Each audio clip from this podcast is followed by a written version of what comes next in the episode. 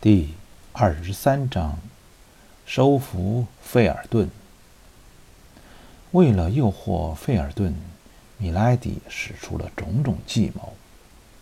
为了使费尔顿相信自己，米莱迪编出了一个又一个凄惨的故事，甚至不惜伤害自己来达到目的。不知道米莱迪内心险恶的费尔顿，最终还是被米莱迪的演技骗过，相信了他的说辞。费尔顿闯了进来，而他要做的就是能够把他单独留下。米莱迪看着关上的房门，心里盘算着：当然，他还要做的就是让他主动和他说话。米莱迪很清楚自己的声音具有巨大的诱惑力，他要巧妙地加以利用。从此时起，米莱迪时刻注意着自己的一言一行。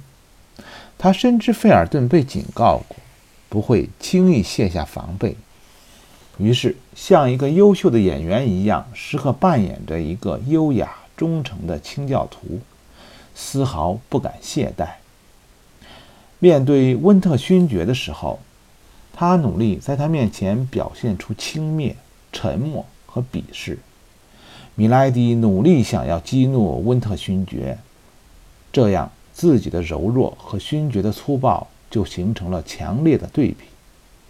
他知道这些都会被费尔顿看在眼里。有一天，当费尔顿送午饭进来时，米莱迪正在进行他的祷告。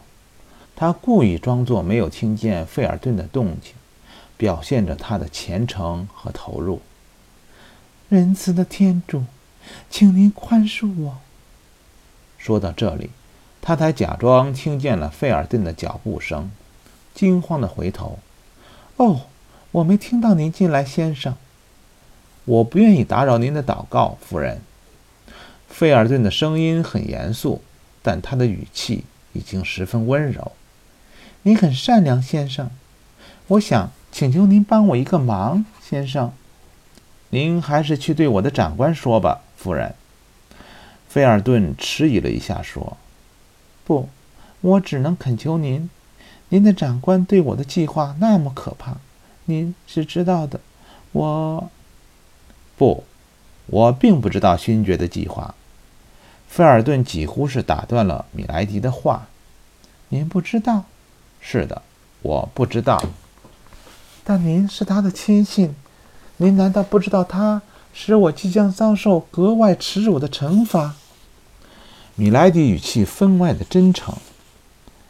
我可以起誓，我一无所知，但是我不相信温特勋爵会做出这样的事。菲尔顿脸有些红，轻声说：“那么，先生。”求求您听听我的恳求，求您给我一把刀子，这样您就拯救了我。我不想面对之后所要承受的屈辱，我只求您给我一把刀，只要一分钟就好了，然后我就把刀子还给您。求求您，只要一分钟，您就帮助我维护我的荣誉吧。米莱迪哭喊着恳求道：“您要自杀？”费尔顿惊骇地叫道：“你想要自杀？求求你帮帮我，不要告诉勋爵！求求你！”这时，门外传来一阵脚步声，米莱迪顿时惊慌起来。要是被温特勋爵识破自己的计谋，就完了。但是很快，脚步声又远去了。显然。费尔顿也被门外的声响吓了一跳，他急匆匆地离开了。如果他告诉温特勋爵，我就完了，米莱迪心想。但是，他不会对勋爵说的。我相信，他已经属于我了。米莱迪凝视着房间里的镜子，对着自己美丽的面庞说：“于是这天晚上。”米莱迪的歌声又回荡在城堡里，他用温柔又悲伤的声音唱着那首颂歌。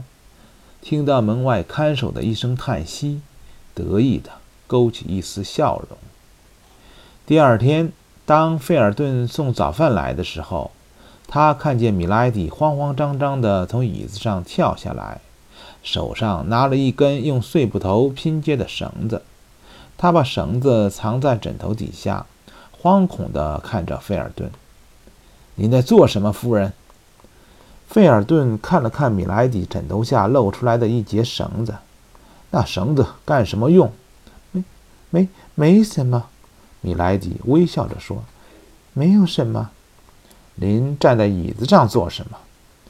费尔顿打量了一下扶手椅上方墙壁钉着的挂钩，声音有些微微颤抖：“我不想说谎，请您不要再问了。”好吧。那么我来帮您说，您打算用那根绳子绕过您的脖子和墙上的挂钩。天主禁止说谎，但是天主更禁止自杀。费尔顿压低了声音，但不难听出他的惊怒。天主看到他的信徒受到不公正的迫害，是会宽恕我的，先生。您说不公正的迫害？是的，如果您愿意。我可以给您讲讲我的不幸。他停顿了一下，发现费尔顿没有离开的打算，心里不禁乐开了花。我还是不要说了，你会把他报告给您的上司的。米莱迪故作忧伤地说：“不，夫人，我不会这么做。”那么就请您容许我解脱吧，求您。可是，我得到命令。我有责任保护您的生命，等到您的生命不再由我保护，您可以随意处置。”费尔顿说。“但是您不了解我将会受到怎样的对待。那些失去理智的人，他们不会容忍我。我只是一个小女人，他们欺辱。哈哈，或许是我有罪，但我不应该受到那样的侮辱。”米莱迪有些语无伦次。我会失掉荣誉，失掉尊严，我宁可丧命，也不愿意失去这些。您究竟在说些什么？谁会侮辱您呢？菲尔顿有些动摇了，他迷惑地看着米莱迪。我被囚禁在这里，在我的敌人——英国的敌人、天主的敌人手里，我会被交出去，交给白金汉，那个卑鄙无耻的。等等。您是在说白金汉公爵？您在说什么呀？菲尔顿突然想起温特勋爵的警告，想起了这个女人迷惑人的手段，后退了一步。他是个魔鬼，是他把我困在了这里。我不知道这和公爵有什么关系，但是您受到眼下这样的待遇，也许是您做了什么不公正的事情。”菲尔顿说。就在他们谈话时，温特勋爵走了进来。费尔顿连忙退到了门口。“您在这儿，约翰？看来我们美丽的囚犯对您又说了些什么了吧？”温特勋爵看了看屋子里的两个人，说：“我只是向您忠诚的守卫要求一样东西。”害怕费尔顿说出自己之前的作为，让温特勋爵怀疑。米莱迪抢先说：“是的，先生，他，他向我索要一把刀子。”费尔顿有些局促。“当心，我的朋友，我信赖您，不要被这个女人迷惑，她不会去死的，相信我，约翰。我来给您讲讲这个女人的事儿吧。”说着，温特勋爵带着费尔顿一起离开了房间。费尔顿走了。而温特勋爵很可能跟他讲自己的所作所为。就在米莱迪辗转反侧，不知如何应对温特勋爵的谨慎时，菲尔顿又来了。别出声，夫人，我支走了守卫，没人知道我来。勋爵和我说了一个骇人听闻的故事，我尊敬他，他是我的恩人，但是我不想相信您是一个魔鬼，尽管我才认识您几天。午夜时我会来找您，听您的解释。到时候希望您能说服我。不等米莱迪回答，费尔顿又匆匆地离开了。当晚，米莱迪信心满满的做好了接待费尔顿的准备。当午夜的钟声敲响时，费尔顿准时出现在了米莱迪的房间外。米莱迪听见费尔顿在门外对着看守的门卫嘱咐了几句，就敲门进来了。您终于来了，米莱迪站起来迎向他。我说过我会来，费尔顿回答。那么您答应过我要给我一把刀，您带来了吗？我并没有答应您，夫人，我不会帮助您了结生命。如果您不遵守承诺，我也就什么都不会告诉您。米莱迪看到费尔顿不自在地按住了口袋，心里一笑。我相信您是个诚实的君子，您一定是遵守约定的。